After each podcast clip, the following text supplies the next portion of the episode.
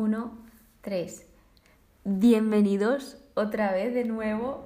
Por fin continuamos con la temporada de Estudiando la Biblia tras este pequeño corte del especial Navidad y hoy empezamos el último libro del Pentateuco. La verdad es que estoy súper emocionada porque es como vamos a acabar el Pentateuco y han sido cinco libros que estoy aprendiendo un montón. Por lo tanto, como siempre, al empezar un libro, pues he buscado qué significa Deuteronomio. Y hay diferentes definiciones. Generalmente en todas las referencias donde he buscado o investigado, Deutero significa segundo, segunda y nomio ley. Por lo tanto, en griego significa segunda ley y en hebreo significa estas son las palabras. Por lo tanto, se dice que es la segunda ley porque la primera ya la dictó Moisés, pero en este libro lo que hace es, a través de Moisés, recordar la ley de Israel a, a las nuevas generaciones, porque como ahora solo iban a poder entrar pues todos los niños porque la gente no podía entrar a la tierra que Dios prometió porque cometieron el pecado, por lo tanto Dios dijo que solo entrarían los niños y Caleb y Josué. Por lo tanto, Moisés debía de recordar a todas estas generaciones la ley. Por lo tanto, como ya he dicho, el autor de este libro es Moisés y básicamente son sus últimas palabras. Los temas que va a tratar este libro se basan en un Dios, un pueblo, una tierra, una ley y un santuario. Que todo esto lo que atrae es elección, alianza, bendición, maldición, maldición perdón, etc. Por lo tanto, en este libro también se reflejan las consecuencias de obedecer o desobedecer las leyes y los mandamientos del Señor. De modo que este libro está dividido en tres discursos. Tenemos el primer discurso, que es la introducción, luego el segundo discurso, que está como también dividido y se parte en los diez mandamientos, en el decálogo y en el código de leyes. Y por último, el tercer discurso es la renovación del pacto de Dios y el pueblo de Israel. Y por último ya la última parte de este libro es la despedida y la muerte de Moisés.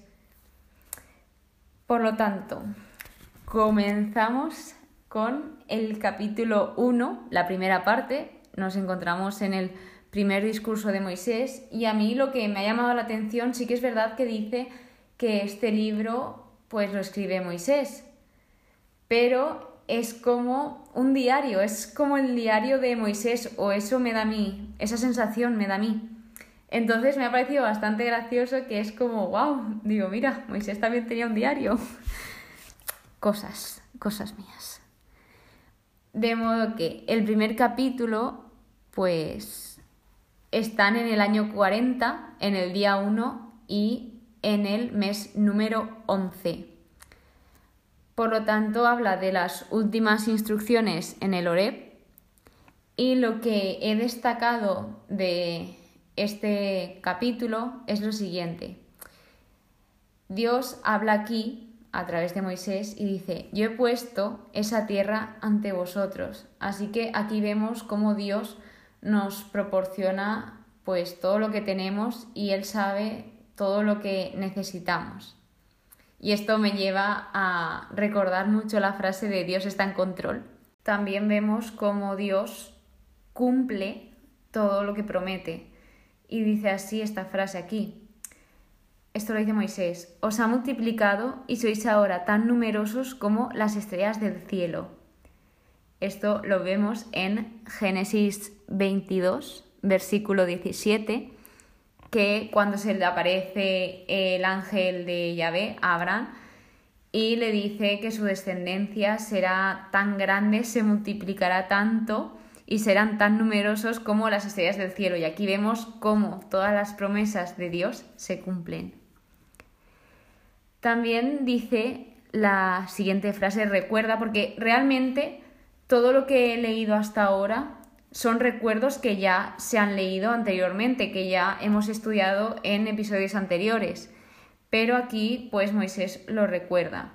Entonces, en números 11 vimos cómo Moisés le decía a Dios, ¿cómo voy a poder llevar yo solo vuestro peso, vuestra carga? Porque pues se vio muy agobiado, porque el pueblo no paraba de murmurar, de ir contra él, de ir contra Dios, ya que pues no tenían alimento y pues claro, Moisés se vio en un momento de decir, yo solo no puedo, necesito tu ayuda. Y esto me hace recordar, pues, a mí, porque yo sé que no podría hacer ni la mitad de las cosas que hago si no fuese gracias a Dios.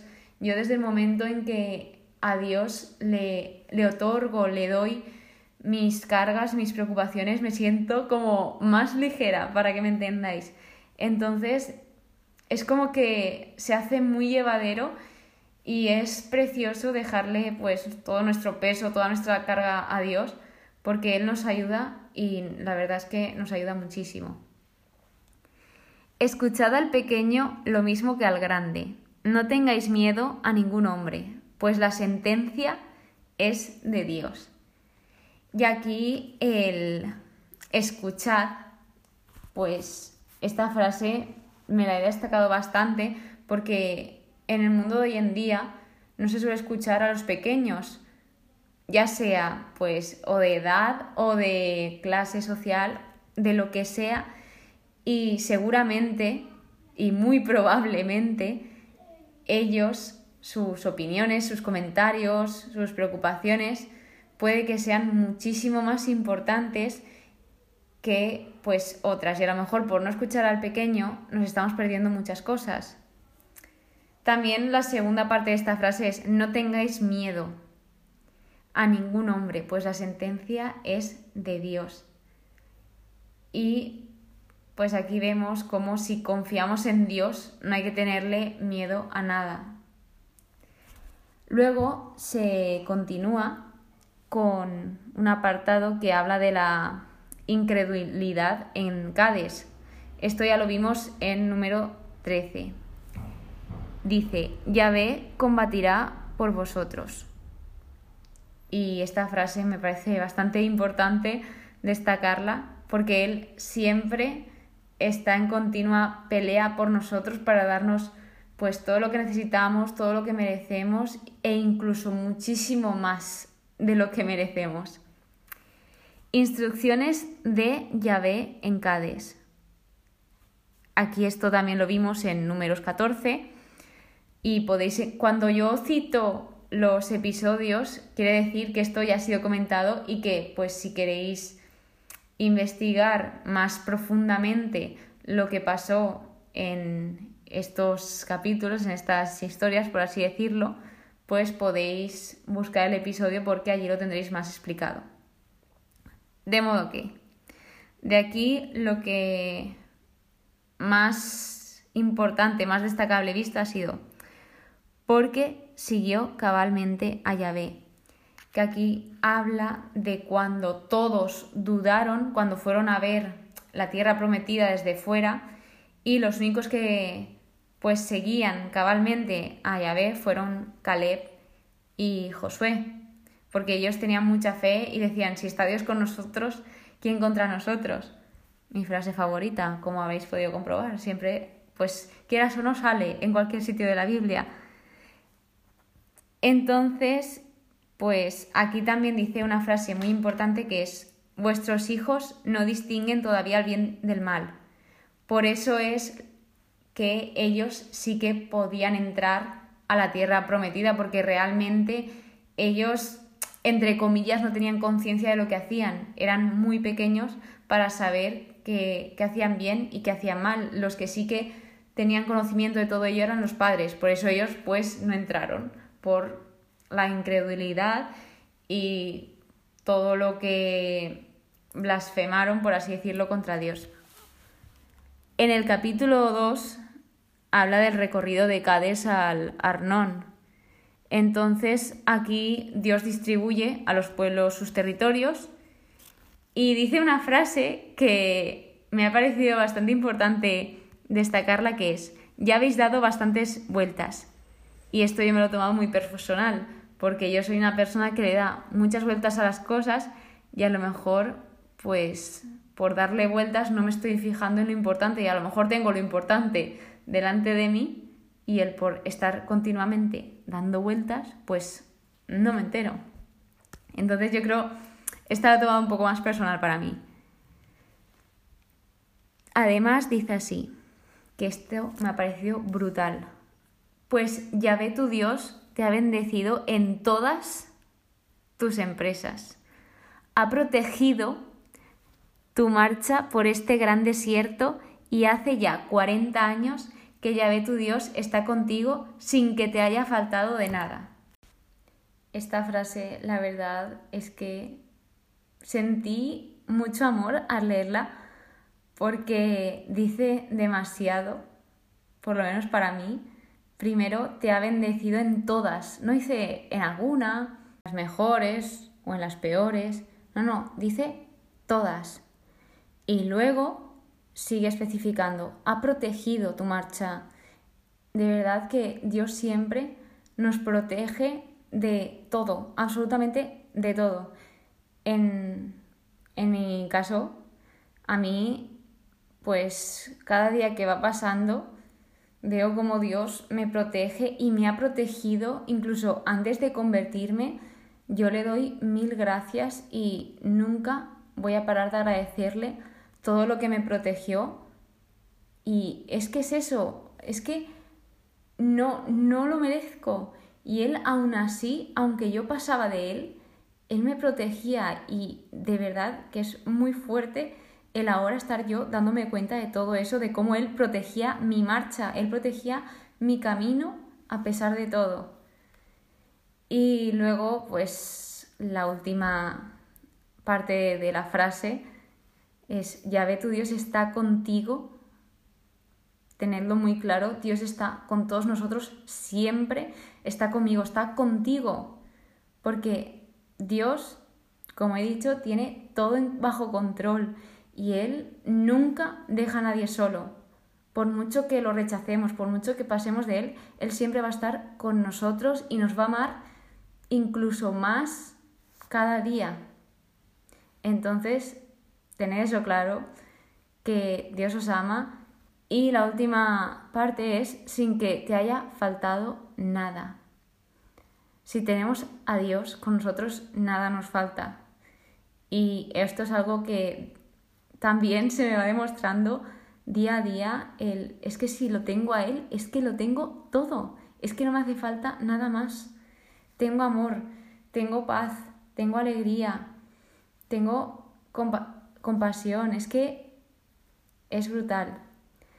Otra de las cosas que pues me ha hecho mucha gracia y que la verdad es que llevo un poco de lío con esto es que empieza a hablar pues de todos los que habían por allí, y empieza los semitas, los refaitas, los joitas, los zanzumitas, los caftoritas, si no me equivoco, los semitas. Bueno, bueno, aquí yo de verdad que llevo un lío mental porque he tenido de nuevo que recorrer al árbol genealógico que me hice y que me sigo haciendo cuando empieza a nombrar familias, de dónde vienen y todo eso, porque de verdad es que voy por, por Deuteronomio y es que es alucinante toda la familia, toda la gente que ha pasado y que cada vez hay más y yo ya estoy, digo, madre mía, hay que ubicarse. Y también aquí hablaba de, de los hijos de Lot, de los descendientes, y los de Saúl. Entonces, pues hay que reinvestigar de nuevo y mirar el árbol genealógico.